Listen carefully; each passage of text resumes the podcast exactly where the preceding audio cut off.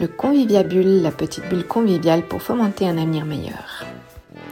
Nous avons le grand plaisir d'accueillir aujourd'hui Alex Ebi, chercheur apiculteur, qui va nous parler de pesticides, d'abeilles, d'engagement et de réseau d'action. Et si on osait agir en réseau pour rendre la vie possible. Très bonne écoute. Merci pour l'invitation. Le Conviviabule, c'est vraiment, vraiment super intéressant comme démarche, j'aime beaucoup. Vous allez voir sur la fin que je rêverais de faire un conviviabule apicole d'une façon ou d'une autre.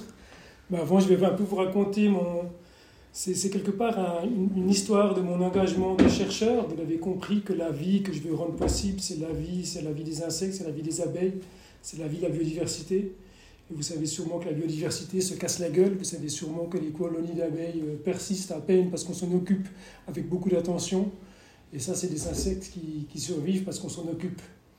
Et malheureusement, le déclin de la biodiversité est tel que les fonctions écosystémiques de cette biodiversité sont, à mon avis, plus remplies. Donc c'est le coup de gueule d'un chercheur en entomologie. Je suis entomologiste de formation, hein, donc la science des insectes. J'étais prof de biologie, j'étais biologiste avant d'être euh, socio-anthropologue. J'ai été formé il y a 10 ans par Hélène Hertz, que vous avez entendu certains, certaines d'entre vous la, la, semaine passée ou le mois passé, je ne sais pas quand c'était. Et, et, du coup, je vais un peu vous raconter cette histoire. Et cette histoire, elle est jalonnée par des, par des faits scientifiques marquants. Hein. On a posé quelques jalons dans, dans, la politique environnementale, on va dire, et c'est aussi, euh, aussi nourri par, mon, par mes activités de chercheur. J'aimerais prendre le plus au sérieux possible ma casquette d'apiculteur. Je suis à 70% à l'université, ça, ça aide à, à, gérer les mauvaises saisons apicoles. 30%, j'espère pouvoir aussi gagner, gagner un bout de ma vie avec l'apiculture.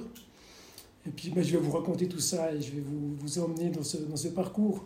Donc oui, prof du nid, mais je revendique presque plus le, citoyen. Après tout, j'étais citoyen avant d'être entomologiste. J'étais ensuite apiculteur, ensuite je suis devenu prof du nid. Et puis entre deux, quelque part, je suis devenu papa. Donc euh, oui, je pense que les, êtres multiples, c'est quelque chose que j'ai envie de transmettre aujourd'hui. C'est le réseau, hein, le réseau multi, multiniveau. On peut agir à différents, différents niveaux pour essayer de faire changer les choses. Et je vais vous raconter tout ça je vais commencer par l'université. Les, connaisseurs du quartier ou le quartier, le quartier voisin, ça c'est la faculté des sciences sur la colline du Mail, hein, une faculté des sciences qui, comme toute bonne faculté des sciences, repose sur un tas de publications sonores et trébuchantes, sur un savoir expert, sur des... Certains appellent ce genre de, de lieu une tour d'ivoire des chercheurs. Les gens n'osent pas tellement être à l'écoute des questions que la société se pose. En bas à droite, là, ce n'est pas, des, pas des petites fourmis, c'est des gens, en fait, qui aimeraient bien avoir un avis d'expert sur certaines questions. Et vous allez voir pendant l'exposé que les, que les chercheurs, à mon avis, ont un, ont un travail sur eux à faire pour oser répondre à ces questions de société. Hein. Des fois, on ne on se sent pas à l'aise. Vous allez peut-être comprendre à quel point moi, je ne me sentais pas à l'aise quand tout ça a commencé. Et ben, c'est aussi ça qui motive mon envie de, de, dégainer plusieurs casquettes pour essayer de, de changer les choses le mieux possible contribuer à changer certaines choses en tout cas. Je vais commencer par vous raconter l'épopée dans notre papier dans Science, un grand journal renommé, le Graal du scientifique. On publie une fois dans Science, c'est bon, on a notre, notre CV. Je suis un peu ironique là, mais c'est fait exprès. C'est un papier qu'on a publié il y a trois ans. C'est un papier qui a fait l'état du monde par rapport à la contamination des miels par les néonicotinoïdes. Les néonicotinoïdes, c'est des pesticides de synthèse systémiques. Une plante la graine va être enrobée par ces molécules. La plante, quand elle va pousser, elle va être imprégnée de ces molécules. Et ces molécules sont conçues pour tuer des insectes ravageurs. Ben, malheureusement, une molécule conçue pour tuer des insectes ravageurs a des effets collatéraux sur les abeilles. Il y a toute une communauté scientifique qui s'est attelée à documenter les effets négatifs de ces pesticides depuis plusieurs décennies. Et un jour, on a entendu parler de la, collection de miel du monde du jardin botanique de l'université de la ville de Neuchâtel c'est l'image de, droite. le, directeur, Blaise Mulhoser, avait demandé aux visiteurs du jardin botanique de ramener des échantillons de miel de leur voyage. Au fil des années, on a une collection qui s'est amassée, une collection qui était disparate. Vous voyez à quel point on avait des miels dans des bidons, des miels dans des, bocaux un petit peu comme on l'a chez nous, enfin des miels dans des contenants divers et variés. On a fait tout un travail de, réflexion. Qu'est-ce qu'on pouvait faire pour valoriser cette collection de miel? Le jardin botanique a valorisé les goûts, hein, l'organoleptique de ces miels. Est-ce qu'ils arrivaient à développer une espèce de fleur, des arômes du miel? Ça, m'intéresse aussi, je suis, aussi gourmand et j'aime beaucoup mon miel. Mais nous, on s'est dit, en fait, on va utiliser ce miel parce que les abeilles, c'est des sentinelles, c'est des, des échantillonneuses de l'environnement. Donc les abeilles butinent jusqu'à 3 km des ruches, ramènent du pollen et du nectar dans leur, euh, dans leur ruche, transforment le nectar en miel. Et nous, on s'est dit, ben, c'est un moyen élégant pour faire un état des lieux, un point de situation, un, instantané. Comment va le monde par rapport à ces néonicotinoïdes? Quand on a publié ça, les, ces pesticides étaient étudiés depuis plusieurs décennies. Donc nous, on arrivait après coup en disant, ben, toutes, les, toutes les recherches de nos collègues, publié dans des comités, dans les journaux comités de lecture à grand impact facteur ces, toutes ces choses-là, ces espèces de standards de la recherche. Vous me voyez sourire, je deviens de plus en plus critique par rapport à ces choses-là. Et, bien, nous, on arrivait en disant, bah, regardez, toutes ces recherches, elles concernent à ce point-là l'environnement. Malheureusement, ce point-là était assez effarant. On avait 75% de nos échantillons, 200 échantillons euh, sélectionnés à travers le monde, qui étaient contaminés par au moins une molécule, ce qui est problématique. On pensait naïvement au début qu'on aurait des régions du monde qui étaient un petit peu moins contaminées, que d'autres. On pensait qu'en Afrique, peut-être, il y aurait moins de ces néonicotinoïdes qui sont des, pesticides de synthèse de, malheureusement l'avant-dernière génération. Et puis en fait, non, il y en a partout. on, voyait que dans les différentes régions du monde, il y avait des colorations locales, donc ça dépend de, quelles cultures sont en place, du jeu des homologations de ces produits. Et on s'est rendu compte bah, que la situation était dramatique à l'échelle de la planète. Ce qui nous a beaucoup inquiété, ce qui nous a inquiété fortement, c'est que ces miels étaient contaminés pour une grande majorité au-dessus du seuil de 0,1 nanogramme par gramme. C'est des quantités infimes, c'est microscopique, c'est des traces, mais ça, ça suffit pour causer des effets sublétaux à nos abeilles. Ça, ça les empêche de s'orienter dans l'espace, ça, ça empêche la reine de pondre des œufs de bonne qualité ça le faire perdre un système immunitaire, elles sont du coup plus du tout résilientes, elles sont du coup susceptibles à tous les pathogènes, enfin bref, toute une série de problèmes. La liste est assez longue. Et ce qui nous inquiétait en plus, c'est qu'on avait en fait l'image de gauche, après j'arrête avec les, les, données des sciences à vous dur comme ça. L'image de gauche, en fait, c'est la, proportion de nos miels, de nos échantillons contaminés par 0, 1, 2 jusqu'à 5 de ces molécules. Et malheureusement, on voit qu'on a à peu près 10% de nos miels du monde qui sont contaminés par 4 ou 5 molécules. Et sachant que quand une firme qui vend, qui produit ces produits phytosanitaires et les met sur le marché, doivent déposer un dossier d'évaluation de risque pour les organismes non ciblés. J'ai travaillé 5 ans à l'agroscope, moi j'étais responsable de l'homologation de produits phytosanitaires. Mais les produits phytosanitaires que j'homologuais moi, c'était les coccinelles, c'était des cirfs, c'était des nématodes, c'était des, des agents de lutte biologique mais c'est le même pipeline d'évaluation de risque. Donc le processus est le même. Donc je le connais bien. Et malheureusement, bah, quand une firme vend un produit phytosanitaire, veut le mettre sur le marché, il n'y a aucune demande d'évaluer les effets collatéraux d'un cocktail de molécules. Et vous imaginez bien qu'un cocktail de molécules est souvent pire que les molécules prises les unes après les autres.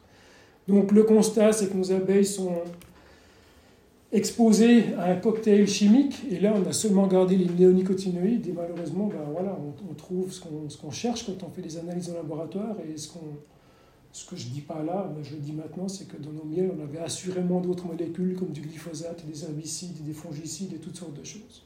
Y compris peut-être même certains produits que certains apiculteurs dans certaines régions du monde utilisent pour lutter contre les ravageurs. Hein. Il n'y a pas que le monde agricole qui est le méchant dans cette histoire. Donc là, vous voyez un peu l'état d'esprit dans lequel on était, quand on commençait à voir ces, ces résultats. Donc c'était un projet de, longue haleine. On a fait ça avec des fonds tiroirs. Hein. On finissait nos budgets d'État euh, année après année avec mon collègue Edouard Mitchell. Et au fil du temps, on a réussi à analyser assez de ces, de ces miels pour pouvoir dire quelque chose. Assez rapidement, on a vu que la chose qu'on avait à dire, elle était inquiétante. D'où les gouttes de sueur qui perdent le front du, du chercheur. Et assez rapidement, je ne sais pas si vous remarquez, le microscope est un peu bizarre, ce microscope qui se transforme en un, en un micro en fait. Tout d'un coup, on devait prendre la parole, tout d'un coup, on a réalisé que c'est une étude qui n'allait pas simplement être utile pour le CV, pour la carrière académique, tout d'un coup, on avait un truc à dire. Et là, il y avait des gouttes en sueur de plus qui perlaient au front, parce que dire, s'exposer publiquement, on parlait dans les médias, participer à des débats, c'est toutes des choses pour lesquelles l'université ne nous forme absolument pas. Donc on a dû, on a dû s'improviser euh, spécialiste de communication, on a dû s'improviser spécialiste en, débat, on a dû aller au front contre des producteurs de produits phytosanitaires, on a dû prendre position publiquement, on, a, on était amené à faire plein de choses qui nous, qui nous faisaient faire une espèce de pas de côté, qui nous faisaient sortir de nos zones de confort. Alors quand on est, quand on est universitaire qui a décidé de faire aussi des sciences sociales avec Hélène Hertz, on fait un sacré pas de côté du coup. Et puis, puis en même temps, du coup, moi j'étais prêt à le faire, mais je me, je me, rendais compte à quel point les collègues à côté de moi n'étaient pas forcément prêts à le faire. Et je me rendais compte que, voilà, il y avait presque une espèce de, de, posture à l'université, en tout cas en faculté des sciences, qui était un peu réticente à, à faire ce pas de côté et à, s'engager. Alors ça n'a pas loupé, du coup on a, on a vu qu'on avait des bons résultats, on était intégré dans des réseaux de chercheurs euh, spécialistes de, de ces questions de néonicotinoïdes, on commençait à collaborer avec une task force à l'échelle internationale qui a comme objectif de faire interdire ces, ces, molécules purement et simplement. On va y arriver gentiment maintenant que les alternatives aux néonicotinoïdes sont en place, malheureusement on est toujours dans la chimie, mais on va, je pense qu'on arrive gentiment à une interdiction de ces molécules, en tout cas les, signes vont, plutôt dans le bon sens. Et du coup, on s'est rendu compte qu'on avait quelque chose de fort à, raconter. On était désemparés sur comment on allait le raconter, mais on a décidé qu'on allait, allait, le raconter quand même. Donc, pas besoin de tout lire, mais on a décidé de finir notre papier avec une note assez la plus politique possible. Hein. Il y a eu des ajustements avec l'éditrice de Science, il y a eu des ajustements avec les reviewers, les gens qui relisent les papiers ici de la recherche scientifique avant de les publier. On a décidé de de poser un certain nombre de, de, jalons dans la discussion, dans les débats autour de ces molécules. Il faut savoir que ce papier, hein, si on l'inscrit dans un, dans un calendrier politique, on a, on a un papier qui arrivait entre le moratoire imposé à certaines de ces molécules, donc on savait que certaines molécules étaient problématiques. Je suis d'ailleurs très fier de dire que c'est les apiculteurs français qui ont suspecté les premiers des effets de ces molécules qu'on appelle maintenant les tueuses d'abeilles sur, le, sur leur colonie. C'est eux qui ont engagé des recherches avec des collègues français qui sont maintenant à la retraite ou, proches de la retraite. Donc ça, ça, ça, date pas mal en fait. Et on arrive ben, entre ce moment-là et euh, on avait tout d'un coup, on a, eu un moratoire sur ces molécules. Elles étaient interdites d'usage en plein air, en tout cas pour les cultures qui mettaient en danger les abeilles avec le jeu des expositions de ces abeilles à ces, à ces molécules. Et le moment où l'Europe devait décider si oui ou non on allait interdire ces molécules, trois sur les cinq néonicotinoïdes classiques, si oui ou non on allait les rayer de la liste. Et la Suisse est une suiveuse de l'Europe dans ce genre de situations. Donc on était vraiment dans ce moment, on était vraiment à, quelques mois, quelques années de cette, décision. Et ben c'est aussi pour ça qu'on a été publié dans Science. Hein. Science n'est pas, complètement, neutre politiquement. On est d'ailleurs surpris qu'en fait on a, affaire à un journal scientifique de, renommée mondiale, mais qui est, d'accord de jouer le jeu de la politique, qui est d'accord de prendre une certaine, une certaine part dans, dans ce débat. On trouve ça intéressant. Assez rapidement, j'étais aussi tiraillé entre ma casquette de biologiste et ma casquette de chercheur. En tant qu'apiculteur, j'étais content que mon miel soit analysé. D'ailleurs, même mon miel de Fontaine-André était contaminé par des néonicotinoïdes. Je ne sais pas si vous visualisez l'abbaye de Fontaine-André, hein, avec la, ferme de, la ferme bio qui est juste en dessus, les pionniers bio à Neuchâtel un endroit naturel, un endroit rêvé, un endroit idyllique, une petite clairière, une jolie forêt. Malheureusement, mon miel, même là, il était contaminé par trois molécules à des seuils complètement acceptables hein, pour la santé humaine. D'ailleurs, la plupart de nos miels contaminés étaient, euh, étaient juste par rapport aux, critères euh, santé humaine, mais par contre, ils étaient bien au-delà des problèmes euh, santé abeilles. On dépassait allègrement mon seuil de 0,1 nanogramme par gramme. Ce seuil, d'ailleurs, on a dû l'inventer avec mon collègue. On a passé un été magnifique à éplucher la littérature tant qu'on pouvait. On a lu un certain nombre de papiers pour vérifier la validité des papiers. On a vérifié quels papiers on, on considérait, les papiers émanant, de l'industrie. On a décidé de les écarter. On a, on a, considéré seulement les papiers publiés dans des bons journaux scientifiques. Donc là, c'est le chercheur qui parle. Hein. Vous sentez qu'on a des codes à l'université, en faculté des sciences, une bonne recherche suit un certain nombre de règles la, la, voie de publication en fait partie. C'est important d'ailleurs d'avoir ce genre de règles. Et du coup, on a, on a identifié le, le, papier qui faisait état d'un effet sur les abeilles d'une de ces molécules à une concentration minimale. C'est comme ça qu'on est arrivé à notre, à notre normette Ebi Mitchell de 0,1 nanogramme par gramme. Bien évidemment, cette norme, elle n'est pas prête d'être acceptée par les évaluateurs de risque. Par contre, elle est très reprise par les, par les chercheurs engagés pour la défense de l'environnement. Et du coup, ben voilà, moi j'ai décidé que, que, je voulais bien mettre en danger mon, mon miel, quelque part, l'apiculteur qui tout d'un coup ose dire, écoutez, les, les miels du monde, catastrophe au niveau planétaire. On a des contaminations par des, par des néonicotinoïdes. Et oui, les consommateurs, vous mangez du miel quand, quand vous mangez, vous mangez des néonicotinoïdes quand vous mangez mon miel. C'est ce qui donne ce petit peps le matin. Ça réveille, moi ça me réveille. Ça donne un petit éclat dans l'œil tous les, tous les matins, ça active. Mais c'est des neurotoxiques, c'est néonicotinoïdes. Et blague à part, du coup j'étais un peu tiraillé. Comment faire? Donc j'étais tiraillé qui de casquette. Je me rendais bien compte que les apiculteurs ne voulaient pas forcément prendre position. À l'époque, on avait peur de, de procès pour diffamation. Hein. On avait des miels allemands qui n'étaient pas géniaux. En même temps, on avait euh, trois miels par pays, donc on ne pouvait pas généraliser. On avait très peur de des bêtises qu'allaient faire les journalistes hein, en dessous, les, journalistes contre lesquels je risquais de m'empaler si je me cassais la gueule. On avait très peur qu'ils publient les manchettes de journaux, arrêtez de manger du miel, détruisez les stocks. En fait, il ne s'est rien passé de tout ça. Première leçon, c'est que les journalistes dont on avait peur, hein, avec mon collègue, on a fait la liste de toutes les nasty questions qu'ils pourraient nous poser. On s'est blindé pour répondre à toutes ces questions. Puis après, on avait l'air un peu con parce qu'on était blindés pour répondre à ces gens-là. Puis en fait, ces gens-là, en fait, c'était nos alliés principaux. Quoi. Et on avait cette espèce de naïveté du chercheur qui n'est pas formé à ça, même s'il travaille sur des sujets de société.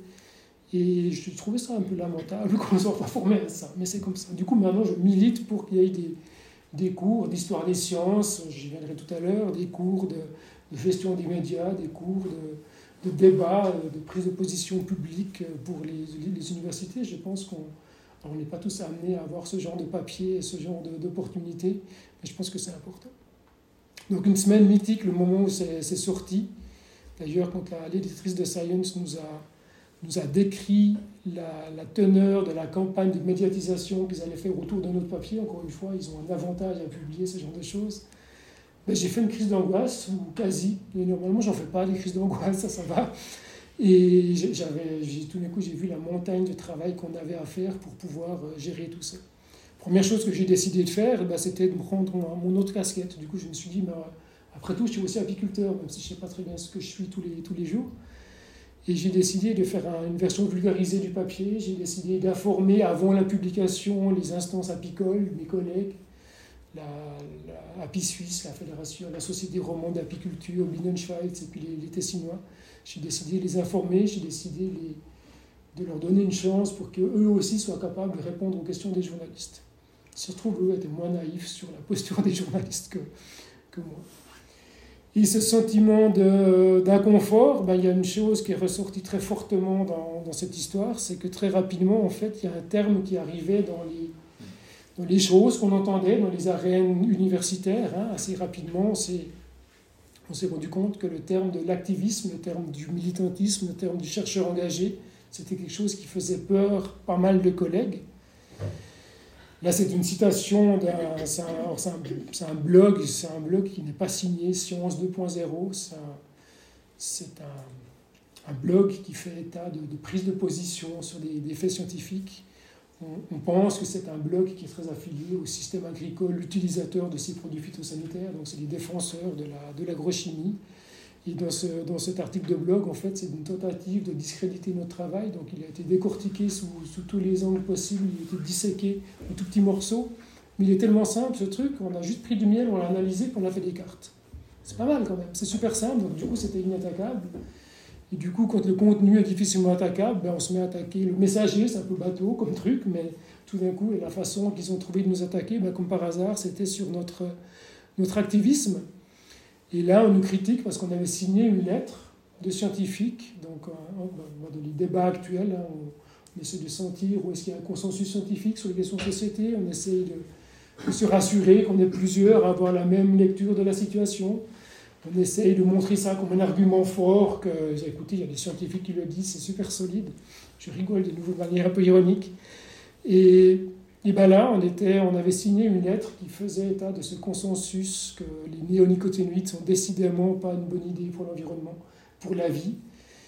On a, été, on a été très critiqué pour ça. Alors pour la petite histoire, cette lettre, elle est parue dans Science, encore une fois, ce journal prestigieux. Mais même ce journal prestigieux, du point de vue du chercheur, je caricature à peine, est considéré comme un journaliste, comme un journal d'activistes, qui est un journal de, de sympathisants de ces, de ces chercheurs activistes qui veulent changer le monde, en fait. Donc quand on, quand on reçoit ça, on se dit, mais écoutez, mais c'est pas possible, comment, qu'est-ce qu'on a fait faux, comment, comment on n'a pas pu voir venir, comment on n'a pas été préparé, préparé à ça? Juste après cette publication, j'ai été invité à un café scientifique. il y a les conviviabules, mais il y a les cafés scientifiques de l'Uni. Ils sont équivalents, je pense. Et le, café scientifique, c'était sur les néonicotinoïdes et l'effet des néonicotinoïdes sur les abeilles. J'étais confronté à des producteurs de betteraves, une culture qui a besoin apparemment de, soutien de la chimie. Je ne suis pas sûr qu'on est obligé de garder ce paradigme pendant des, des décennies. D'ailleurs, eux aussi ne sont pas sûrs, ils essayent de travailler à améliorer les choses. Et j'étais en face de, gens qui homologuaient ces produits, qui faisaient des demandes d'homologation de ces produits phytosanitaires. Donc j'étais en face de, convaincus et de gens aguerris, formés, eux, au débat et à la prise de parole publique. Et pendant cet, échange, on a tout d'un coup quelqu'un qui, se permettait devant un parterre acquis à ma cause, hein, c'était mes étudiants, c'était mes copains apiculteurs, quelqu'un qui se permettait d'essayer de, me discréditer, mais à, chaque phrase que je prononçais, il me balayait du regard, il était méprisant. Physiquement, il n'avait qu'une envie, c'était de me pousser de ma chaise. Il a même terminé son discours en disant Écoutez, les histoires de Yibi, c'est des fake news. Ma fille, qui était avec moi toute petite à l'époque, elle me dit papa, En rentrant, Papa, le monsieur, il est comme Trump. Je dis Ouais, bah, un petit peu comme Trump. il y a quand même des similitudes. Donc, un sentiment, ouais, le sentiment qu'il y avait quelque chose à régler qu'il y avait quelque chose à régler, ne serait-ce que pour moi, une espèce de découverte de la difficulté de l'université. Alors du coup, peut-être en bon socio-anthropologue, j'ai décidé d'être un peu réflexif par rapport à tout ça. J'ai essayé de, d'engager ce que j'appelle un espèce de terrain diffus du socio-anthropologue. Donc j'ai essayé de documenter ce que je captais au gré de mes interactions avec les collègues, dans des réunions, au café, dans les couloirs. Et assez rapidement, je me suis rendu compte que ma, du coup, ma posture un peu publique était parfois mal perçu, il y avait un peu de jalousie, mais pas que, il y avait aussi un certain inconfort. Et malheureusement, l'inconfort, ben, plus j'avançais, plus ce terme de l'activiste revenait dans les, dans les propos tenus par les collègues quand je parlais de tout ça. Je racontais un petit peu mes, mes faits et gestes, je racontais comment j'acceptais de prendre position sur un, sur un papier. À l'époque, on avait deux papiers de la task force, parce que du coup, notre papier était un papier de la task force, et tout de suite après, il y a un autre papier dont vous avez sûrement entendu parler. Vous savez sûrement que 75% de la biomasse d'insectes volants en Allemagne, je vois des signes d'approbation, ont, disparu depuis les 30 dernières années. Donc c'est le, le, papier qui démontrait l'effet pare-brise. Hein, si maintenant on peut traverser l'Europe, la, Suisse en voiture sans devoir s'arrêter pour nettoyer les pare-brises, comme ce qui se passait quand j'étais petit. Je me fous un coup de vieux ça. Et ben, ben, en fait, il y, a un déclin des insectes. Et, ce papier est aussi issu de cette task force. Et puis ça, ça me permet aussi de dire, ben, c'est un papier dont tout le monde a entendu. Peut-être que vous avez entendu parler de mon papier sur les miels du monde. Ah, quand même, je suis rassuré. Et bien, il faut savoir en fait que ces deux papiers ont, atteint une certaine audience parce qu'ils étaient gérés par un service de com, pas celui de l'UNI, mais celui de la task force en fait. Tout d'un coup, on avait une, machine, on a des gens qui avaient un, homme, des, ambitions, des ambitions politiques, des ambitions de communiquer là autour, on a réussi à poser les choses le plus loin possible dans l'arène politique, dans l'arène médiatique et auprès du grand public. Et bien quand euh, ben voilà, je, je, continuais mon bonhomme de chemin à essayer de, collecter, de sentir comment les gens se, se positionnaient sur, sur ces questions, quelqu'un m'a dit, mais un bon chercheur est un chercheur qui n'est pas politique, on n'est pas des activistes, on est des scientifiques on doit pousser la science dans le bon sens. Alors je suis complètement d'accord qu'il faut des scientifiques dans leur labo, et ces gens-là n'ont pas forcément besoin de prendre la parole. Ce qui me dérange un petit peu, c'est qu'on c'est mette notre nom sur un super papier sur les néoniques sans être conscient des aspects politiques. J'ai croisé malheureusement des collègues qui publiaient des, papiers, des journaux sur les néonicotinoïdes sans avoir aucune idée du, statut, euh, du statut actuel euh, politique de la situation. Et ça, je trouve que c'est un petit peu, un petit peu euh, non éthique de se, de profiter juste de l'impact factor, de l'image. À un moment donné, on, posait un papier au SNF qui parlait d'abeilles et de néonicotinoïdes. On avait assurément un, un, financement. Et je trouve ça un petit peu court et j'ai envie que la, que la recherche soit consciente le plus possible de, de toute la chaîne. En fait. Si, on, est financé par l'argent public pour un sujet comme celui-là, il faut être capable d'en parler, il faut être capable d'échanger, il faut être capable de faire les pas qu'il faut faire juste après. Et le chercheur euh, doit rester dans sa tour d'ivoire pour faire de la bonne recherche, qui a inspiré Mondril, dessinateur et illustrateur de la région. Euh, ça, c'est quelqu'un qui travaillait sur les néonicotinoïdes, pourtant, qui, m'a dit ça. Ben, à un moment donné, je vous parlais de cet article sur les, sur les insectes. À un moment donné, un journaliste du Monde, Stéphane Foucard, qui a écrit un, livre merveilleux qui s'appelle euh, Et le monde devint silencieux. J'adore ce livre, surtout au moment où il parle des faits et, gestes de l'Université de Neuchâtel. Mmh. Et cette personne, ben, vous l'avez compris, on a appris à travailler ensemble. Donc on, se nourrit les uns les autres, lui pose certains de nos faits scientifiques dans, dans le monde. Et, et nous, on en profite. Et lui, tout d'un coup, il me dit Écoute, Alex, il y a ce papier qui est sorti sur les insectes, le déclin des insectes euh, en, Allemagne depuis 30 ans. Moi, j'ai très envie de trouver quelqu'un qui est capable de faire le lien entre les néoniques omniprésents dans l'environnement et ce papier. Est-ce que tu es d'accord de le faire? En bon scientifique, je me dis hm, Écoute, envoie-moi envoie le papier en preprint, que, que je puisse le lire. En bon scientifique, j'ai regardé ce papier. En bon scientifique, j'ai constaté qu'effectivement, il n'était pas mention des faits des, des néonicotinoïdes sur ce papier. Donc, si j'allais si dans son sens, j'ai fait une espèce de, pas en avant en essayant de faire un lien qui n'est pas tout à fait établi scientifiquement. J'en ai parlé, j'en ai parlé en biologie. Des collègues en biologie me disent Non, t'es fou, si tu fais ça, t'es discrédité, c'est le pas de côté qui te fera te casser la gueule de ton fil de funambule. J'en ai parlé en sciences sociales, une certaine. Euh, non, je ne dirais pas qui c'est. et elle m'a dit euh, c'est ton job, si tu ne le fais pas, je te cause plus, je caricature à peine. Elle m'a dit Fais-le, il faut juste le faire. Des fois, il y a des opportunités, il faut oser, euh, faut oser faire le pas et puis en parler.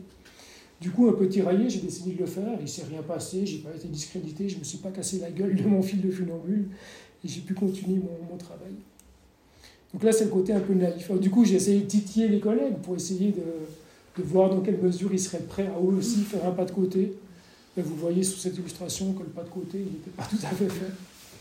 Et ça continuait, on va, voilà, pour rester crédible, en aucun, en aucun cas un chercheur doit être assimilé à des activistes. Tu es un funambule, si tu ne fais pas de côté, tu seras discrédité. Tu risques d'être considéré comme un militant. Et tout ça me fait malheureusement penser que, que l'université a quand même des choses à, régler. Peut-être là, il y a un lien avec... Euh, présentation d'Hélène Hertz. Hélène Hertz m'a formé en socio-anthropologie, c'est peut-être pas anodin. Et en fait, moi, j'étais sûr que, que, le fil sur lequel on allait vers une science engagée, vers une science qui était capable de communiquer, une science qui était capable de répondre aux attentes du grand public, j'étais certain qu'il y avait un grand méchant qui allait couper le fil en fait, pour nous faire tomber. Et j'ai assez vite réalisé qu'en fait, le grand méchant, il n'avait même pas besoin d'activer son super ciseau robotisé parce qu'il y a, une telle peur d'être considéré comme un activiste à l'université il y a une telle autocensure bah, qu'il n'y a pas besoin de le faire, suffit de nourrir le truc. Bah, non, mais ces deux-là, c'est un peu des activistes. Suffit de semer quelques graines. Malheureusement, suffit d'arroser, parce que les graines sont vachement semées, je trouve. Suffit d'arroser un petit peu l'université en disant bah, oui, faites attention, ne tombez pas dans le piège de l'activisme. Et je trouve ça un petit peu dommage. Et d'ailleurs, depuis, je, milite pour qu'à l'université, on fasse des, assises sur l'engagement. Au fur et à mesure de mes, coups de gueule, on commence à le faire. Hein. On, a, une réunion scientifique à l'Institut d'Ethno, alors qu'on par hasard plus vite en sciences sociales qu'en biologie. On a, on a... Mais je suis critique, il ne faut pas généraliser, il ne faut pas dire que tous les biologistes ont peur de l'activisme et que tous les socio-anthropologues sont des pros, euh, des pro-engagement, c'est pas aussi simple que ça. Mais quand même, il y a quand même des patterns assez forts. Et voilà, de, fil en aiguille, à force d'en parler, à force de documenter ça, bah, les, collègues commencent à me suivre. À l'Institut d'Ethno, on, a une séance prévue prochainement pour essayer de clarifier notre, notre position par rapport à ça, par rapport à notre éthique de socio-anthropologue, par rapport à la charte éthique de la Société suisse d'ethnologie, par rapport à notre déontologie, par rapport à, à, toutes ces choses, par rapport à notre rigueur scientifique. On essaie de clarifier ça. Et je rêverais que tous les instituts d'université le clarifient pour pouvoir identifier les, les leviers que chaque discipline a pour régler ces grandes questions de société. Hein. Il, y a la, disparition de la biodiversité, il y a l'impact des pesticides, il y, a, le réchauffement climatique, il y a pas mal, de, pas mal d'enjeux. Et ça, c'est les enjeux qui touchent l'environnement, il y a pas mal d'enjeux à régler. Donc un chemin vers, la, vers une science utile, et moi je pense que c'est important, j'espère que le recteur n'écoutera pas, l'Université de Neuchâtel se targue de ne pas être ni la plus grande ni la plus riche, mais la plus pertinente. Donc on veut être pertinent, on veut être à l'écoute de, la société, on veut être en lien avec la cité.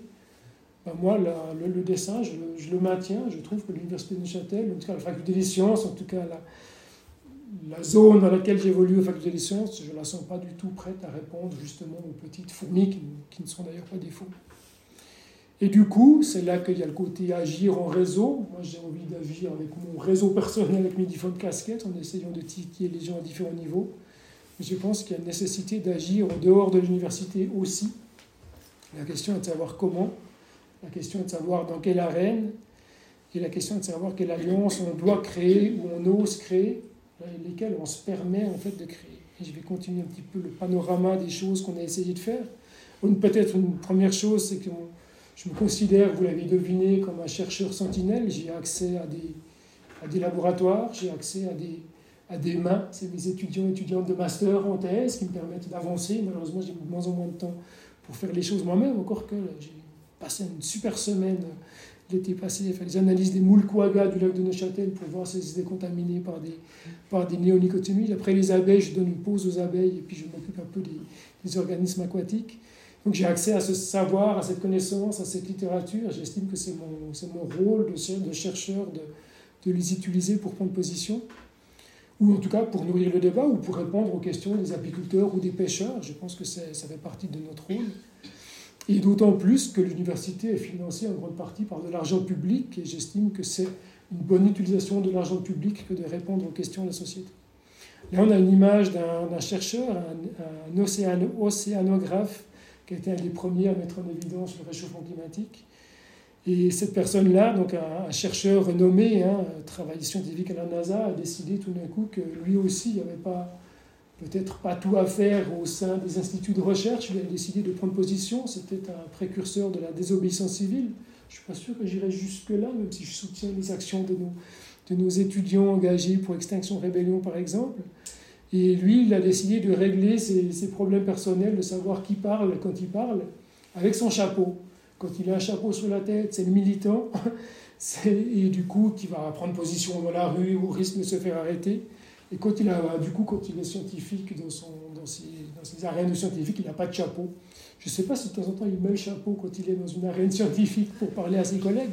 J'espère, mais je trouve, trouve intéressant, et ça c'est une question importante, hein, quand on, je ne sais pas si vous avez suivi les débats autour de l'engagement des, des, chercheurs. Il y a quelques chercheurs qui ont osé signer des lettres de soutien à Extinction Rébellion, donc des lettres de soutien à la désobéissance civile. Du coup, j'en fais partie. Et des collègues lausannois en font aussi partie. Et le, rectorat de Lausanne a décidé de, de mettre en place un, un, bureau pour essayer de régler la question. Pas pour, pas pour l'empêcher, il y a eu des il y a eu des articles de presse faux d'ailleurs, la, presse a mal utilisé les, conclusions de ce bureau chargé de régler la question de, de l'engagement. Il y a des directives et il n'y a en tout cas pas un mot d'ordre pour, pour museler les chercheurs à Lausanne, ça, ça n'arrive pas.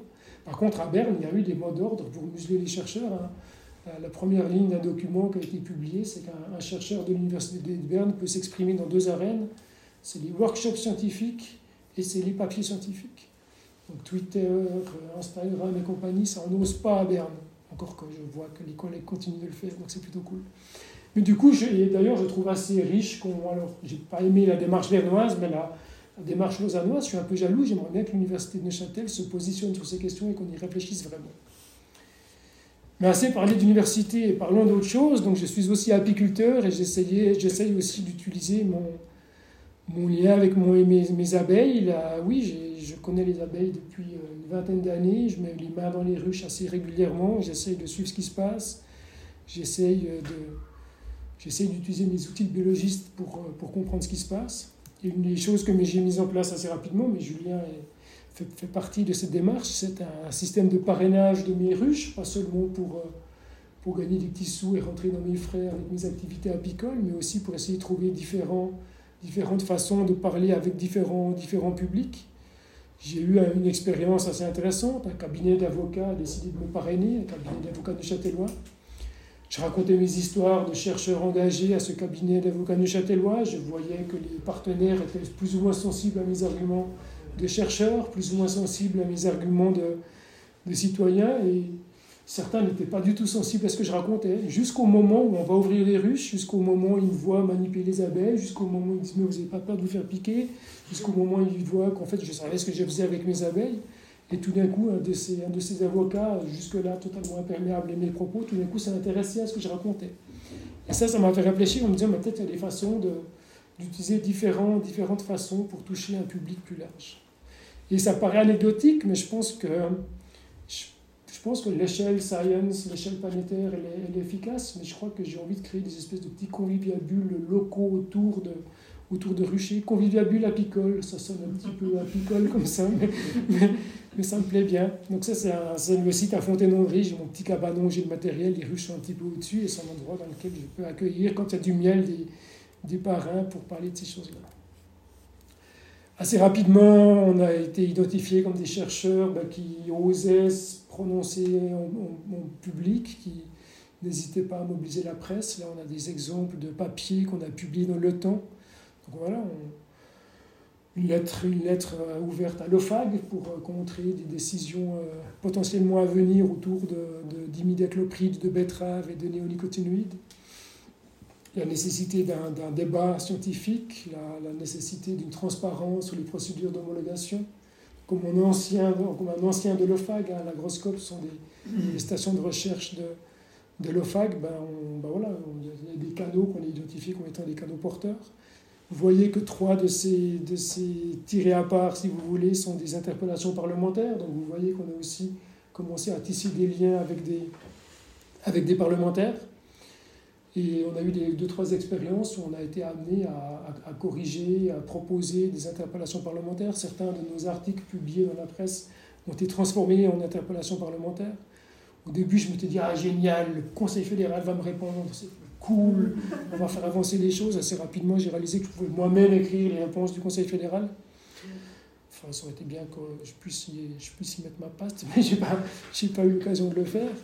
Et le fil en aiguille, ben, l'étape d'après, ben, c'était de, m'engager euh, auprès du comité de l'initiative pour une Suisse libre de pesticides de synthèse. Mon, collègue, qui est presque un compagnon d'armes sur ce coup-là, il, était même dans le comité. Edouard Michel est dans le comité de l'initiative. C'est un biologiste euh, aussi très inquiet de l'état de la biodiversité qui a beaucoup œuvré pour cette initiative. J'ai rejoint le comité élargi, j'ai soutenu autant que je pouvais. Parfois, j'ai soutenu, j'étais amené à soutenir de façon un peu atypique. Là, tout d'un coup, c'était le dépôt d'une pétition au siège de Singenta à Bâle.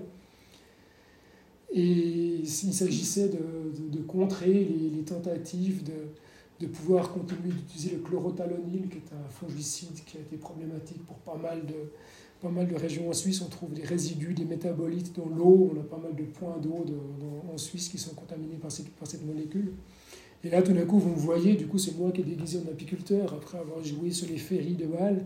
Vous me voyez donner la pétition au directeur de Syngenta Suisse. Et ce qui était intéressant, c'est que sur le bateau, il y, a, un pêcheur, il y a un apiculteur, il y a un médecin, il y a différents porteurs de ces espèces de chevaux de bataille qu'on pourrait mobiliser pour essayer de, faire interdire ces pesticides de synthèse. Et tout d'un coup, pour les, pour les dépositeurs de la pétition, tout d'un coup, c'était quand même vachement bien que le prof du nid puisse aller poser ça. Quoi. Mais le prof du nid, du coup, il était bien aiguisé, je trouvais. Puis du coup, ça montre à quel point ben, il faut oser être multiple, il faut oser ouais, saisir les opportunités pour pouvoir euh, aller de l'avant. Un autre moment, ça c'est récent, tout d'un coup, ben, à force de. Dans, la bataille, je ne sais pas si vous avez suivi la bataille du gaucho, hein, les betteraviers qui voulaient faire réintroduire un pesticide qui avait été interdit je suis très fier d'être à l'origine de la fronde helvétique pour contrer cette tentative de réhomologation d'un des pires néonicotinoïdes, c'est-à-dire s'il n'est pas génial pour les abeilles et pour l'environnement. On a fait une pétition ensemble avec Céline Vara, j'ai réussi à mobiliser les apiculteurs, il a fallu user de Doc Martins pour les faire avancer et puis prendre des décisions un peu courageuses pour essayer de, de faire changer les choses. Et de fil en aiguille, tout d'un coup, j'ai commencé à insérer, à intégrer les les instances décisionnelles du monde apicole. Donc l'apiculteur commence à être un petit peu dans les, officiels de l'apiculture. J'ai été invité par Api Suisse pour aller au petit déjeuner des parlementaires à Berne, au palais fédéral. Il y a quelques années, ils ont monté ce qu'ils appellent le groupe interparlementaire abeilles, qui est un moyen d'aller faire écho des problèmes rencontrés par les abeilles et la biodiversité auprès des, auprès des parlementaires. Au début, j'avais l'impression, enfin malheureusement, j'ai toujours un peu cette impression, mais en gros, on va organiser des petits déjeuners pour les parlementaires une fois par an. Et on ose à peine poser les questions qui fâchent et puis amener les questions qui fâchent sur la table. Quelqu'un m'a invité à participer à ce truc-là, j'ai accepté avec euh, plaisir et entrain. Et la deuxième chose que la personne m'a dit, c'est Mais tu vas mollo, hein? J'y vais, mais je vais pas aller mollo. Et ça n'a pas loupé, j'y suis pas allé mollo. Du coup, tout d'un coup, j'ai rencontré le, le, porte-parole des, des, producteurs de, de, betteraves qui voulait faire introduire cette imidaclopride, donc un conseiller national dont je tairai le nom, je suis enregistré, mais il se reconnaîtra s'il m'écoute. Et je l'ai rencontré, je me suis présenté, j'ai dit écoutez, on a interagi par voie de presse et par interpellation parlementaire interposée. D'un coup, j'ai vu qu'il avait capté qui j'étais. Tout d'un coup, je me suis dit bon, bah, ok, j'y parle de pesticides et d'abeilles. Et tout d'un coup, il me coupe, il me dit ah, mais vous avez que ça, vous en tête. Je dis, ben, oui, quand même, c'est important, il y a des choses à dire sur. Et on est là pour ça, non On est là pour, pour échanger sur les enjeux autour de l'environnement. Il m'a dit tout de suite mais est-ce que vous avez des preuves de ce que vous avancez? Oui, quand même, il y a 1200 papiers payés par l'argent public, 25 000, 25 balles le papier, ça fait beaucoup, ça fait 300 millions, je crois. Mais oui, il y a des preuves qui montrent qu'il y, a, qu'il y a des problèmes avec ces molécules, il y a un consensus scientifique. Il me coupe, il me dit non, mais des gens qui viennent avec un doctorat au palais fédéral pour raconter des salades, il y en a chaque semaine. En français dans le texte. Et là, ben, ben voilà, le scientifique, un peu désemparé, un collègue apiculteur m'a fait remarquer le lendemain, il m'a dit oh, mais Alex, t'as as vu après, il t'a titillé, sur autre chose. En fait, juste après, il m'a demandé mais, mais, en fait, vous avez combien de ruches? Vous avez combien de ruchers? En fait, il me titillait sur mon apiculture, il voulait, il voulait être sûr que je suis un apiculteur. Puis apparemment, j'étais un peu convaincu que j'étais quand même un apiculteur, donc j'étais peut-être aussi avec un pied, un orteil dans le monde agricole. Et du coup, il y a une petite écoute. Et puis moi, c'est ça que j'ai envie de faire, c'est de c'est trouver des passerelles, c'est trouver les moments, c'est trouver le ton juste, c'est trouver la casquette, c'est trouver l'arène pour pouvoir, euh, pour pouvoir commencer à, à, remanier les cartes, pour imaginer, imaginer faire autre chose. Malheureusement, tout de suite après, j'ai un peu désenchanté parce que le, président, le coprésident du groupe interparlementaire abeilles est convaincu qu'il n'y a pas de problème de, de biodiversité florale. D'ailleurs, il interpellait son collègue en disant Mais ah, t'es d'accord, il y a plus de fleurs maintenant qu'il y a 20 ans. Puis je dis, ah, mais non, les rapports de mes collègues de l'OFEV montrent que c'est un problème. Et j'y parlais des oiseaux, puis moi je vous coupe les oiseaux. J'ai un copain ornithologue qui me dit qu'il y a plus d'oiseaux qu'avant. D'ailleurs, je vois des oiseaux chaque jour dans mon tracteur. Je dis, mais faites la différence entre la perception de la biodiversité et l'efficacité de cette biodiversité à faire son travail. Puis là, je me dis, ouais, mais là, si je commence à, si je commence à parler de perception, de posture, de, de façon, de et puis du coup, j'étais un peu désemparé. Lui, il disait, mais, vous verrez, le printemps prochain, on fait une course d'école du groupe interparlementaire abeille. Donc après les petits déjeuners euh, au miel, un super miel, hein, même si un peu de néonique, mais ce sera des courses d'école. Et je disais, mais, euh, oui, ben, je vous ferai venir mes, collègues, mes experts. Puis au fond de moi, j'étais là, mais là, je viens de prendre un un beat pas possible en essayant de jouer la carte de l'académique, comment je fais en fait? Et du coup, le lendemain, j'écris un collègue à mes copains aviculteurs, ben voilà, débriefing à chaud, moi j'ai l'impression qu'il faudra qu'on prépare cette course d'école comme il faut, qu'on invente de nouvelles façons de parler de cette biodiversité. Et on n'a pas encore la, formule magique, mais j'ai l'impression qu'il faut trouver des, des, moments, des endroits, des façons de, toucher les gens différemment. Donc là, vous voyez à quel point on, ben s'éloigne hein, de la de la recherche, on s'éloigne de la pile de rapports. Hein. On avait même les rapports de l'OFEV à disposition. J'ai essayé de le mobiliser, j'ai essayé de le, mettre sur la table. C'est passé un peu au-dessus. Et du coup, ben, j'ai dans un de mes ruchers, c'est mon nouveau rucher à linière, hein. c'est une espèce de, cathédrale apicole comme ça, c'est un ancien rucher pavillon que j'ai transformé. Alors, pas, les, pas toutes les entrées sont des vraies ruches, certaines sont juste pour l'esthétique du lieu. J'ai la chance de pouvoir utiliser ce rucher gratuitement contre bon soin. C'est un rucher dans lequel j'essaye de mener des recherches scientifiques, des espèces de trucs de vent blanc, c'est un peu atypique pour, pour des ruchers, vous pouvez me demander peut-être ce que c'est, mais c'est des détecteurs de mortalité d'abeilles. C'est un truc hyper technologique, c'est un cadre en bois avec un pare-vapeur au fond, mais ça permet notamment de symétriser l'attention qu'on porte au varroa. Vous avez peut-être entendu parler du varroa, c'est l'acarien pathogène des abeilles qui invasif qui pose pas mal de problèmes. J'ai d'ailleurs pas mal de problèmes en ce moment dans certaines de mes ruches. Il y a des surinfestations, ça transmet des virus, c'est un vrai problème. Malheureusement, on tombe bien souvent, quand on a diagnostiqué la cause d'une mortalité d'une colonie ou un rucher complet décimé, malheureusement, il faut passer par la case, euh, ou heureusement aussi, il faut passer par la case quel était l'effet du varroa, pour ensuite euh, déclencher des analyses chimiques pour savoir de quoi sont mortes ces abeilles? Idéalement, quand un cas de suspicion d'intoxication est identifié, il faut appeler l'inspecteur cantonal, il faut mettre en place la machinerie administrative pour pouvoir documenter tout ça. L'inspecteur doit faire le point sur le varroa, doit faire le point sur les pratiques. Est-ce que l'apiculteur a fait des bêtises dans son rucher Et quand on a l'impression qu'il y a quelque chose d'autre, ben, on doit aller demander aux agriculteurs voisins de prendre l'autorisation de prendre des échantillons pour envoyer tout ça au laboratoire. Et tout ça, en fait, qu'on le veuille ou non, on est dans un système qui est, qui est mal fagoté, on, a plein d'enjeux, on doit être capable de voir ses mortalités rapidement, d'être capable d'aller au rucher rapidement, même si je rêve d'aller tous les jours, je n'arrive pas à aller tous les jours au rucher. On doit pouvoir voir ne, serait-ce que des abeilles fraîches pour les récolter, pour les envoyer aux chimistes pour qu'ils puissent faire les analyses. Au niveau des analyses, il y a plein d'enjeux. Hein. Il y a les seuils de détection pour lesquels les laboratoires sont accrédités. Mon collègue chimiste Gaëtan Gloser, lui, c'est le champion du monde inéonique, donc il est capable de descendre à 0,1 nanogramme par gramme. La plupart des labos, qui, les laboratoires cantonales, eux, leur enjeu, c'est est-ce qu'il y a un, danger pour le consommateur de miel? Puis le seuil pour la consommation humaine par rapport aux néonicotinoïdes, c'est 50 nanogrammes par gramme. Donc il y a quand même une différence. Et tout ça pour dire ben, qu'on le veuille ou non, on a un système qui produit de l'ignorance, pas forcément de façon malveillante, d'un point de vue structurel, c'est compliqué. Alors naïvement, je m'étais dit, bon, on va mettre des détecteurs, on va voir toutes ces choses. Heureusement, je n'ai pas encore vu de cas de mortalité généralisée dans un de mes ruchers. Moi, je rêve d'en faire un endroit pour pouvoir avoir avec les voisins, donc à Linière, là j'ai plus envie de travailler à l'échelle du monde, j'ai envie de travailler à l'échelle de, de Linière, voire du Bieux, ça s'appelle Sur le Bieux, le site. C'est une petite forêt propriétaire d'une famille qui met à disposition le rucher et l'endroit pour installer mes abeilles. Moi, j'ai envie de, mettre en place une association avec les voisins agriculteurs. J'ai envie de profiter. Vous savez peut-être que les agriculteurs font beaucoup de choses pour la biodiversité. Ils sont obligés de dédier une certaine 7% de leur surface agricole utile à la promotion de la biodiversité. C'est les arbres, c'est les haies, c'est les jachères florales, c'est ce genre de choses. D'ailleurs, les agriculteurs font souvent plutôt 18% en moyenne nationale que les 7% requis. Alors malheureusement, c'est toujours pas suffisant. Hein. Cette année, il n'y a pas de miel parce qu'il n'y a pas assez de ressources dans l'environnement. Suffit de pluie et de froid intense pendant les périodes de floraison de certaines cultures pour que les abeilles n'arrivent pas à récolter assez pour pouvoir avoir assez de réserves pour l'hiver. Du coup, vraiment pas assez pour que l'apiculteur puisse se permettre de prélever une petite partie.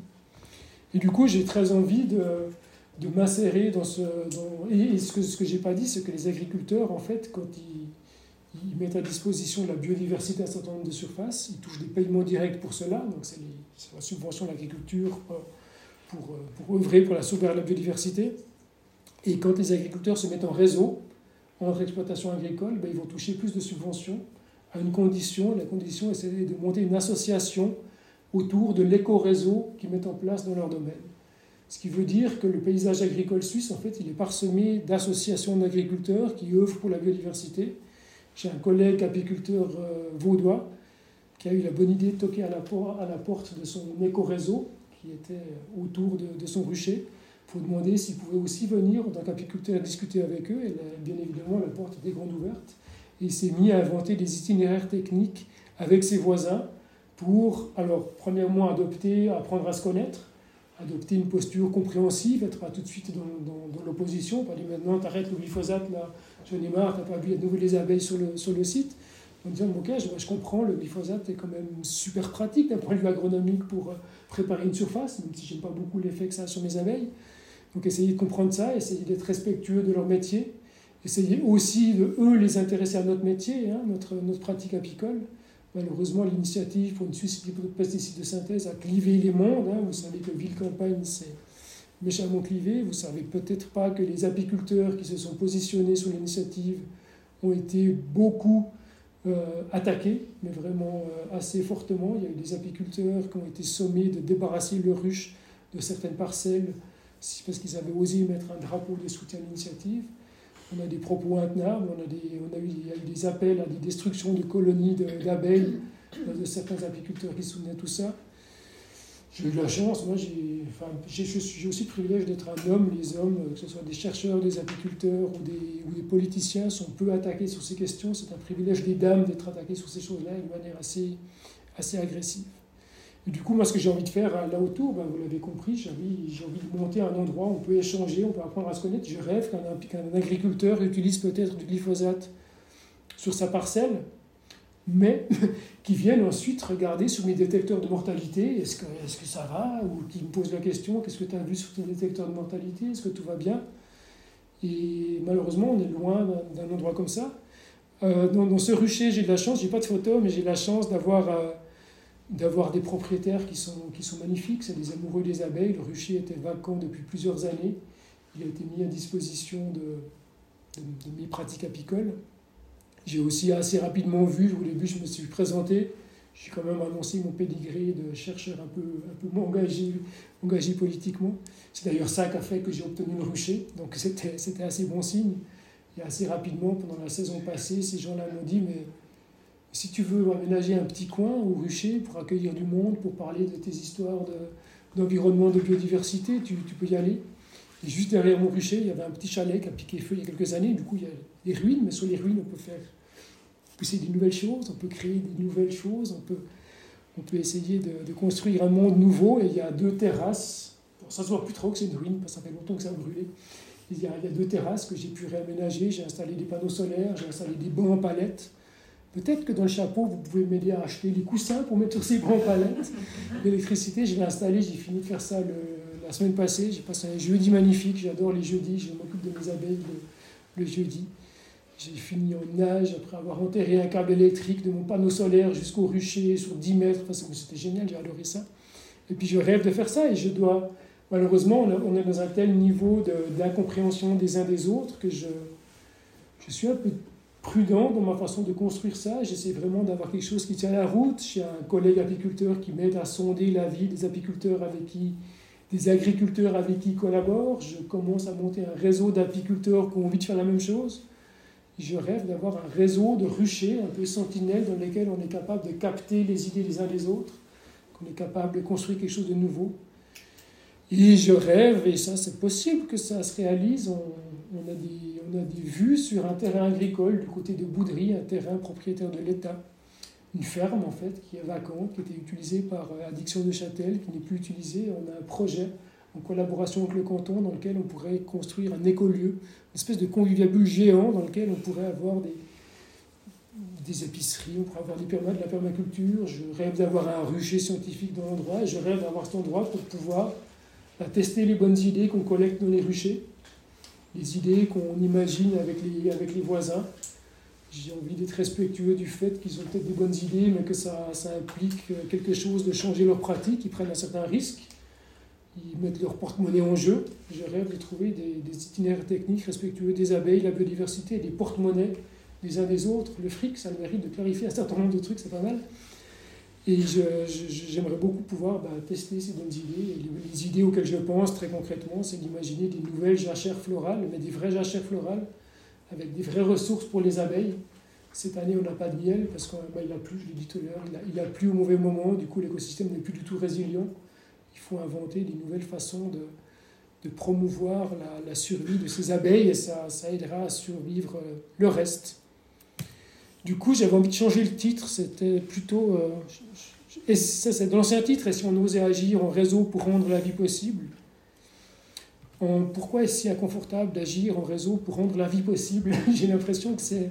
J'ai l'impression qu'il faut faire un certain pas. J'ai l'impression qu'à l'Uni, il a fallu faire un grand pas. J'ai l'impression que c'est pas un pas, c'est une course d'obstacles. C'est un 110 mètres et plus qu'un plus qu'un sprint. En fait, je passe un certain nombre d'écueils. J'ai l'impression que ces écueils, je vais les retrouver un peu partout dans mes façons d'agir.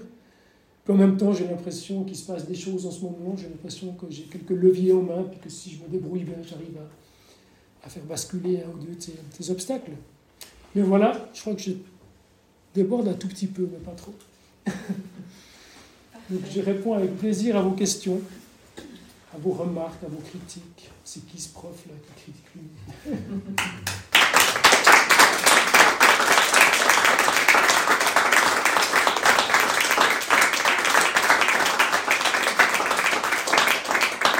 J'ai répondu à tes attentes. Oui, c'était parfait. Merci beaucoup. Puis maintenant, la parole est à vous. N'hésitez pas à faire des commentaires, à formuler les, les questions à, à, voix haute. Euh, voilà, on est là pour euh, continuer le, le dialogue et, et, la discussion.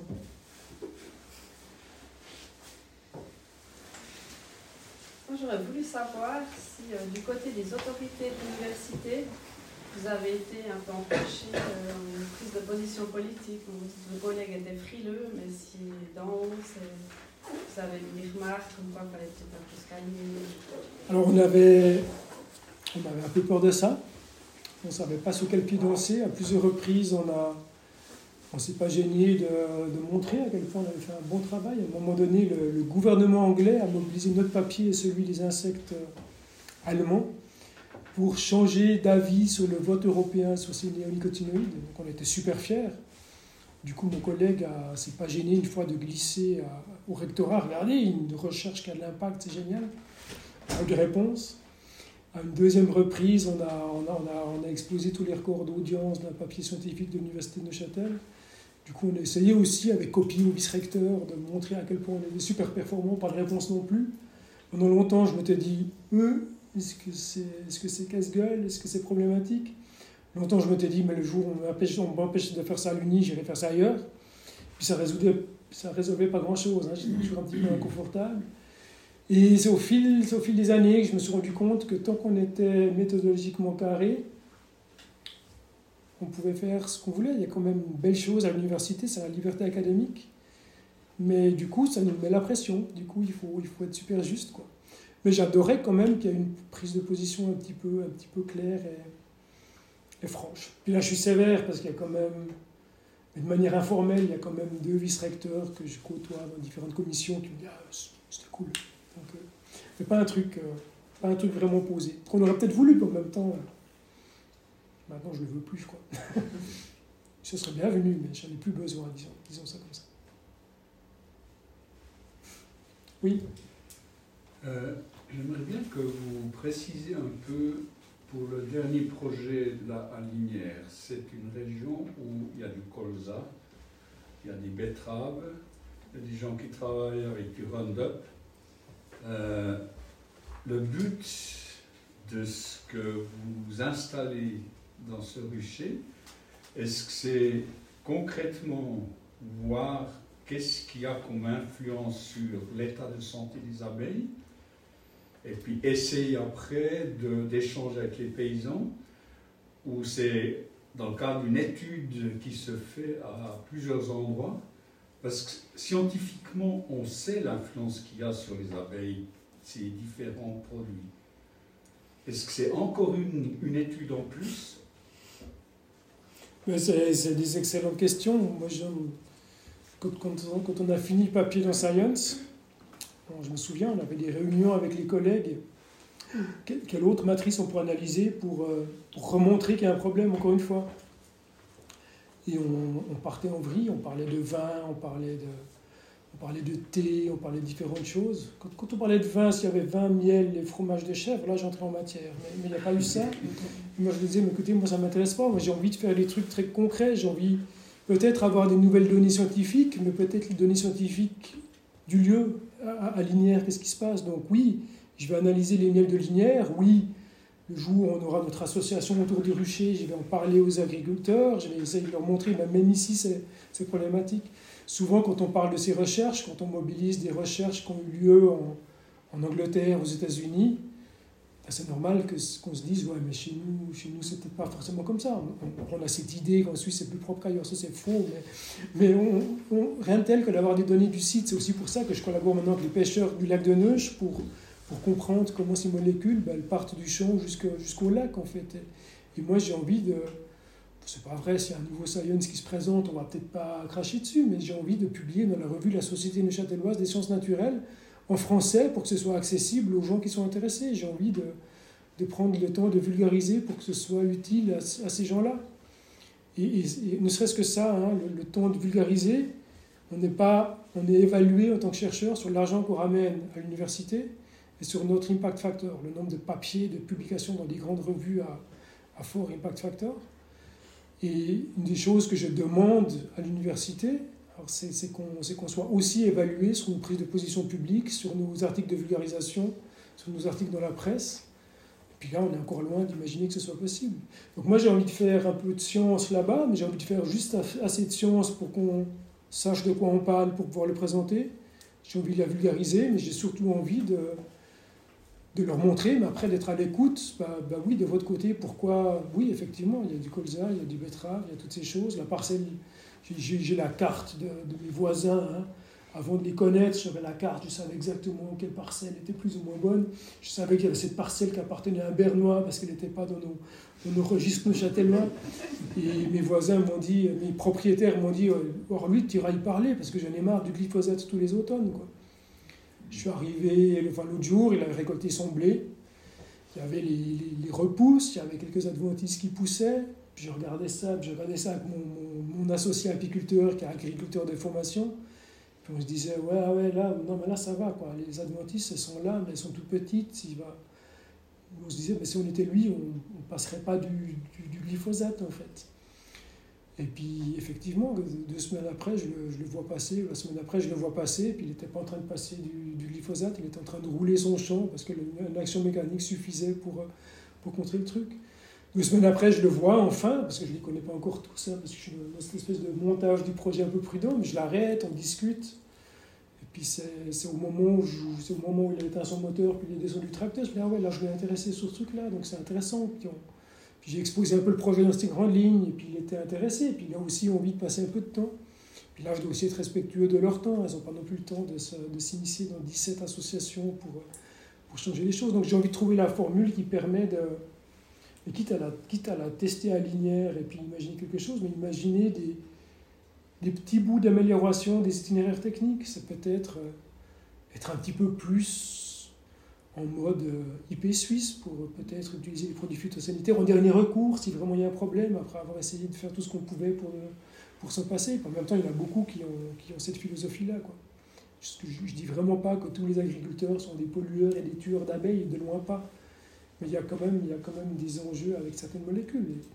Le, débat autour de la betterave, une chose qui nous réunit, j'ai été, invité plusieurs fois à, discuter des, apiculteurs, enfin analyser des miels dans des régions où on pensait que c'était plutôt propre, vers Chaumont.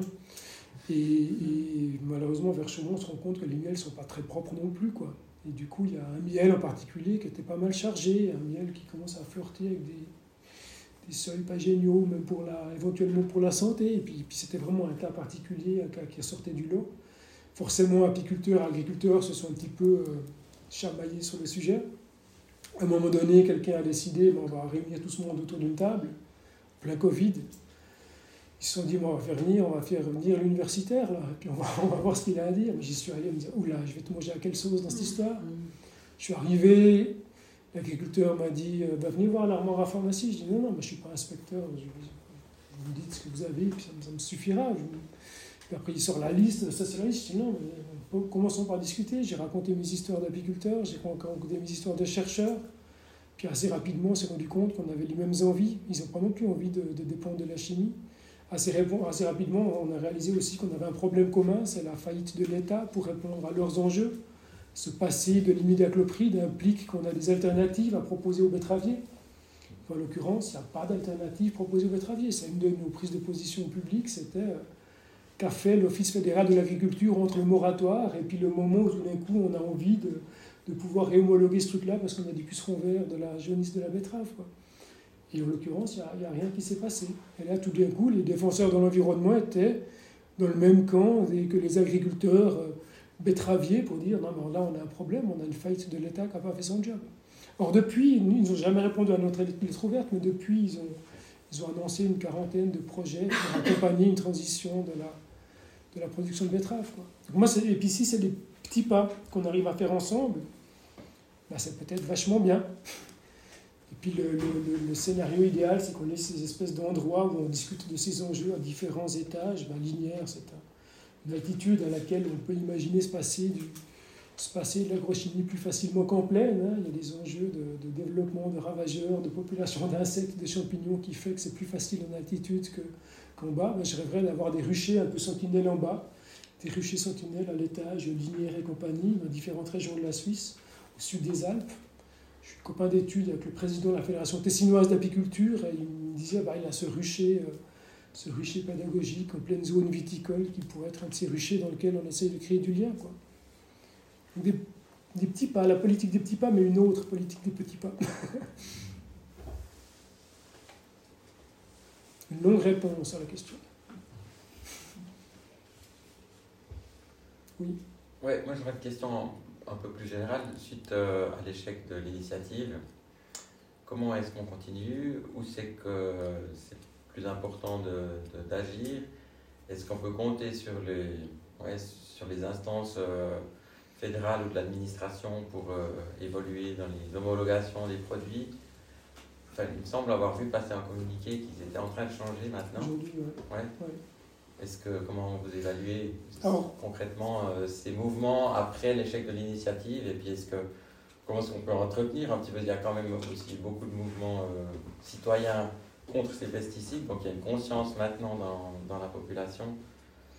Alors le comment avec un grand C, je ne sais pas trop. Moi je suis, je suis partisan des multiples actions pour essayer de changer les choses à différents niveaux. Les collègues du comité d'initiative ont plusieurs chevaux de bataille, la santé humaine en est un. On a collaboré avec des médecins, on a, découvert que malheureusement le, le, liquide céphalorachidien des enfants était contaminé par ces molécules, sont neurotoxiques, donc c'est pas génial. Donc la voie de la santé continue d'être un, un, argument de, de poids pour essayer de faire changer les choses. J'avoue me distancer un petit peu de, du mode guerrier de l'initiative. L'initiative est toujours dans ce mode rentre-dedans. Euh, je trouve qu'il faut arrêter ça. Je pense qu'il faut essayer d'être plutôt dans une approche faire ensemble. Moi, j'adorerais que la prochaine initiative, on la pose avec les agriculteurs, en fait. Il y a des signes encourageants, d'ailleurs. Hein. Je pense qu'il y a des choses intéressantes qui se passent. Il y a une vraie volonté de changer. Et, puis, effectivement, il y a eu quelque chose, quelque chose de gagné. Hein. Ben, ben, d'ailleurs, si, si on a gagné la bataille du gaucho quelques, quelques mois avant le, 13 juin. C'est bien parce le 13 juin qui était dans le pipeline. Si j'étais conseiller fédéral, j'aurais pris la même décision. On, lâche un peu du mou sur un truc, et puis on donne un signe qu'on essaye de faire quelque chose aussi contre, ces pesticides. J'aurais fait la même chose peut-être. Mais... Mais du coup, on a, on a quelques victoires, on a, on a gagné ça, et puis d'ailleurs, ça, ça, ça, ça, déroule sur toute une, toute une démarche hein, pour essayer d'améliorer les choses avec cette culture particulièrement problématique à bien les égards. Et puis l'évolution sur l'évaluation des, des, des, produits. Mais il y a eu des changements. Hein. Il y a eu cet audit qui a été demandé par, euh, par le, bureau KPMG qui a fait toute une audit qui critiquait justement qui la, la, la procédure d'évaluation. Hein. Les, les, évaluateurs des dossiers étaient l'instance qui donnait la décision finale, avec un droit de regard de l'Office fédéral, donc l'OFAG, et un droit de regard de l'Office fédéral de l'environnement. Et ben maintenant ça a changé, maintenant c'est l'OSAG qui prend la décision finale.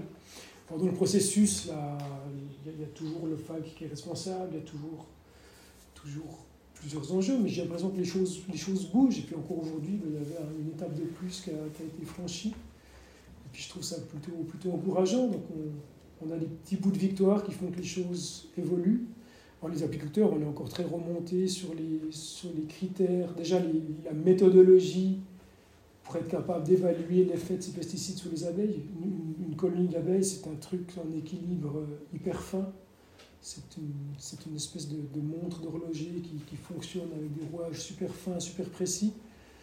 Une espèce de boîte noire, dit autrement. Hein. Il y a plein de choses qu'on pense connaître par cœur, qu'en fait les abeilles, c'est qui décident au fin dans, dans le de l'histoire. Donc imaginez un protocole capable d'évaluer l'effet de traces de molécules qui a des effets sublétaux, donc ces espèces de trucs rampants au niveau des individus d'une colonie qui comporte 60 000 individus au plus fort de la saison, c'est super difficile. Et malheureusement, j'ai assisté à des. il, y a, tout un groupe de chercheurs qui essayent de faire en sorte que ces procédures de test soient modifiées. On a quelques doutes sur les procédures de, procédures de test. Et ce qu'il faut savoir, c'est que l'instance européenne qui dicte les règles du jeu de ces tests, c'est un groupe qui est dirigé par l'industrie, en fait. Donc on a l'industrie qui, qui montre les règles du jeu de comment tester ces choses-là. Alors j'ai écrit un papier pour les apiculteurs, euh, une démonstration brillante à mon avis de la situation. les apiculteurs se sont endormis au cours de route, je crois. Et puis, ouais, puis, en même temps, ben, ils me délèguent sur un certain nombre de choses. Puis moi, j'aimerais bien les embarquer dans certaines de mes, certaines de mes histoires. Et puis ouais, rien que ça, essayer d'embarquer le monde, essayer d'être juste, essayer de ne pas être jargonnant dans mes machins de scientifiques pour les apiculteurs, apprendre à le faire le plus juste possible, même si on atteint des, petites étapes. Et puis on n'a pas pu s'empêcher il y a quelque temps d'avoir une autre lettre dans Science qui montrait qu'on n'était pas d'accord. On, admet dans de l'impact des pesticides sur les abeilles, on admet qu'une perte de 7% du couvain, donc les larves en développement, ça c'est admis comme acceptable. C'est la, part à payer pour l'usage des, pesticides. On dit ça, un éleveur bovin, je pense qu'il n'est pas d'accord avec ce genre de chiffres. L'apiculteur n'est pas d'accord, même si ça se voit moins. Et voilà, comme d'hab, coup de gueule dans Science qui passe inaperçu. je me sens un peu seul des fois. On essaye les Science, on essaye les revues de la Société de l'apiculture romande, et puis c'est tout aussi peu lu. Donc inventer de nouvelles façons, inventer des façons de donner juste la touche de recherche qui permet de dire bah ça c'est chez nous, ça c'est ma bouffe, c'est les abeilles qui vont polliniser mon champ de colza, c'est ce que ce que mon champ de colza amène dans, dans mon terrain, c'est ce qui percole dans le lac de Neuge pour les moules quaggas, les perches. Moi je pense que ça ça a plus d'impact que, que des grosses bastringues académiques de grande envergure. Mais j'aime quand même l'uni, je vous rassure.